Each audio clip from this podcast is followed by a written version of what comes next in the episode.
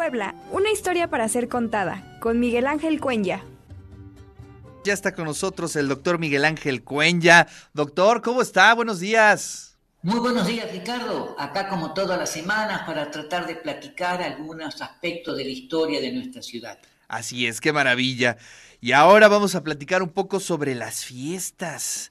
Eh, ¿Cómo se divertía la gente? En la ciudad de Puebla en el siglo XIX, que me parece un tema que de alguna manera nos permite visualizar una ciudad que tiene un aspecto diferente. No solamente esa ciudad religiosa que simplemente, que aparentemente podemos decir, vivía regida por los designios de la iglesia, de una iglesia conservadora, de una iglesia que aplastaba teóricamente a la sociedad en su conjunto, sino que cuando nosotros analizamos algunos aspectos relacionados con la vida cotidiana de la ciudad, especialmente de los sectores populares, nosotros nos encontraríamos con una realidad totalmente diferente. Una realidad en la cual, eh, digamos, la ciudad participaba, la sociedad participaba cotidianamente y las fiestas eran algo eh, muy, muy importante, a pesar de que las autoridades y las iglesias, las autoridades intentaron regularlas de alguna manera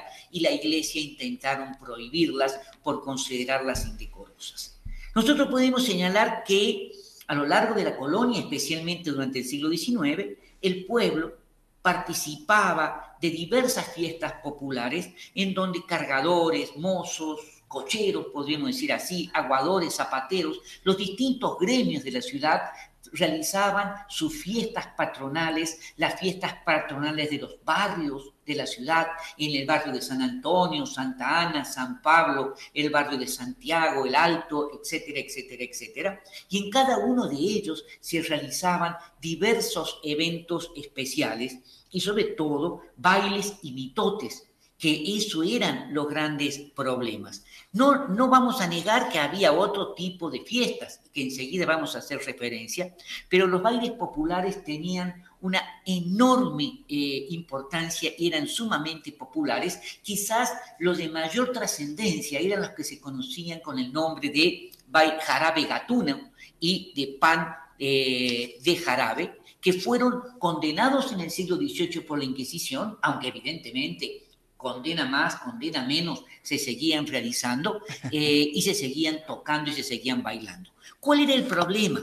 El problema era la letra que tenían muchos de estos bailes y aparte el jarabe gatuno, digamos, se bailaba medio agazapados y se consideraban que eh, había movimientos o se relacionaban ambos sexos de manera indecorosa y con el pan de jarabe era condenado fundamentalmente por su letra una letra que era muy popular, pero que se consideraba blasfema, blasfema, perdón, obra del demonio. Por ejemplo, uno de estos eh, pan de jarabes decía así, se lo quiero eh, señalar muy rápidamente. Y si el infierno se acabó, ya los diablos se murieron, ahora sí, chinita mía, ya no nos condenaremos. Esta noche he de pasar con la amada prenda mía y nos habremos de holgar hasta, Jesús, hasta que Jesús se ría. Eso es muy interesante, porque, digamos, pero a pesar de las prohibiciones, digamos, sí se siguieron haciendo.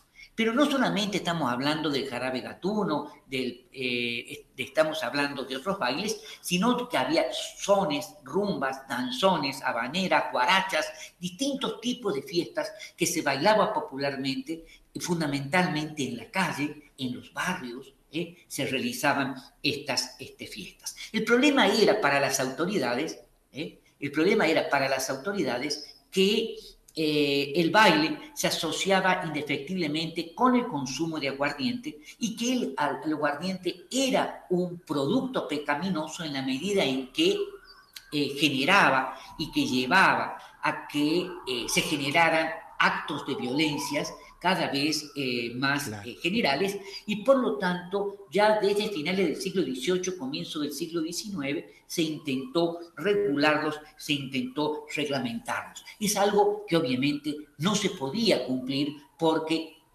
se trabajaba en una zona, surgían los bailes en otra, es decir, eran bailes verdaderamente populares y eso es lo importante. Sin olvidarnos nosotros de las fiestas de carnaval que si bien se trataron de regularizar, se realizaban sin ningún tipo de control, eh, lo único que pudo hacer ya a partir de, 18, de mediados del siglo XIX fue eh, establecer un par de lugares, de zonas, entre ellos la Plaza de los Gallos, y eh, frente al teatro principal, donde las autoridades municipales intentaban regular, controlar, ordenar los bailes y las vendimias de carnaval, así como obras de teatro que eran muy populares y que también se consideraban blasfemas. Hay que destacar también que más allá del periodo colonial, donde digamos, las fiestas circulaban alrededor de los juegos de cañas, de, de torneos, sortijas, carreras que eran meramente eh, de origen medieval, el deporte o la actividad de las fiestas más popular durante el periodo colonial y a lo largo de todo el siglo XIX fueron los toros.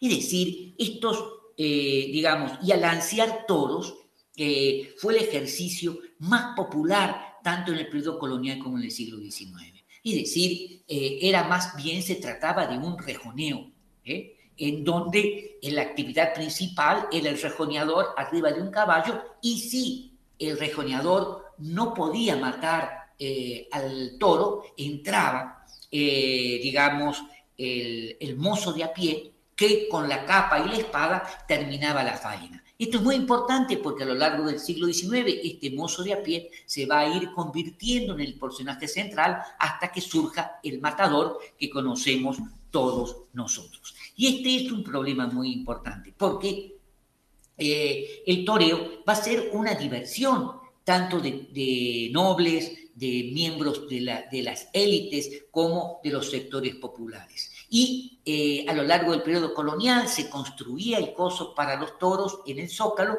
y ya en el siglo XIX, digamos, se va a construir a partir de 1840 un toreo sobre frente al Paseo Bravo en la 11 entre la 3 y la 5 hacia lo que hoy sería la zona del Parral. Durante mucho tiempo ahí estuvieron y acá se presentó un problema importante porque desde mediados del siglo XIX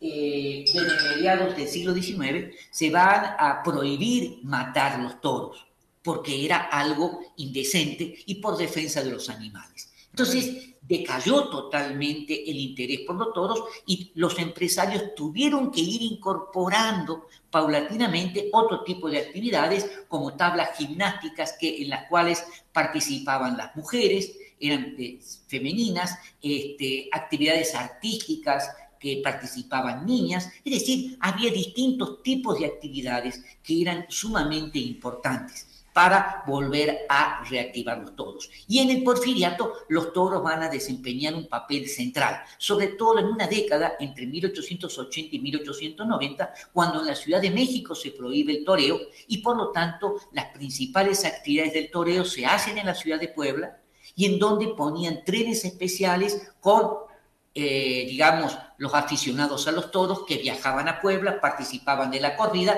y posteriormente se regresaban a la Ciudad de México. Cuando uno encuentra y ve todas estas actividades lúdicas que se realizaban en la ciudad, aparte de las músicas en el Zócalo los días domingos y fiestas de guardar, y nosotros nos encontramos que se trataba Puebla de una ciudad viva, más allá de esa ciudad levítica que siempre aparentemente mantenía la ciudad. Eso es lo que yo quería platicar. Ay, qué interesante, Doc. Y es que sabe que, eh, tiene mucho paralelismo con lo que está sucediendo hoy. ¿Se acuerda hace unos años? Por supuesto, claro. También se prohibieron los bailes sonideros aquí en la ciudad de Puebla, ¿no? Y, los argumentos que explicó parecen los mismos. No había demasiadas diferencias, ¿no? Que hoy sigue habiendo este tipo de fiestas en los pueblos. Y en donde en una pequeña, digamos, y todo el pueblo escucha la música, estos sonideros que tú les llamas, y verdaderamente en los pueblos que rodean a la ciudad de Puebla, no digo más alejados, no se pueden prohibir porque están relacionadas con las fiestas patronales y con las fiestas, eh, digamos, locales, ¿no? Y las tradiciones. Sí, la verdad, interesantísimo. Y bueno, pues sí, hay que echarle un ojito. También me sorprende mucho esta postura contra eh, los toros, ¿no? Es decir, protegerlos. Una discusión ya antigua entonces. muy del siglo XIX, que ahora se ha vuelto a plantear la Sociedad Protectora de Animales, tratar de prohibir eh, los toros, o no prohibir los toros, prohibir matar a los toros. Porque es un acto verdaderamente muy, muy agresivo contra los animales. Eh, y este problema está presente en el siglo XIX, eh, especialmente en el porfiriato, por eso se prohíben en la Ciudad de México eh, y van a estar hasta el día de hoy, se siguen planteando este tipo de problemas. Así es, pues bien interesante. ¿Qué nos recomienda leer? ¿Algún artículo, algún libro sobre este tema? El tema, el tema de, la, de los toros, bueno, el tema de las fiestas, hay en una colección que se publicaron sobre el siglo XIX, hay un texto eh, elaborado por Rosalina Estrada Urroz, que justamente trata el tema de las fiestas y de los bailes populares y del toreo en la ciudad de Puebla. Es una colección, es un libro pequeñito, es una colección eh, este, publicada por, eh, digamos, cultura popular, digamos, este, cultura y sociedad popular, y yo creo que vale la pena leer este material. Así es. Doctor, le mando un fuerte abrazo. Igualmente. Nos saludamos la siguiente semana. ¿eh? Nos vemos la próxima semana. Así es.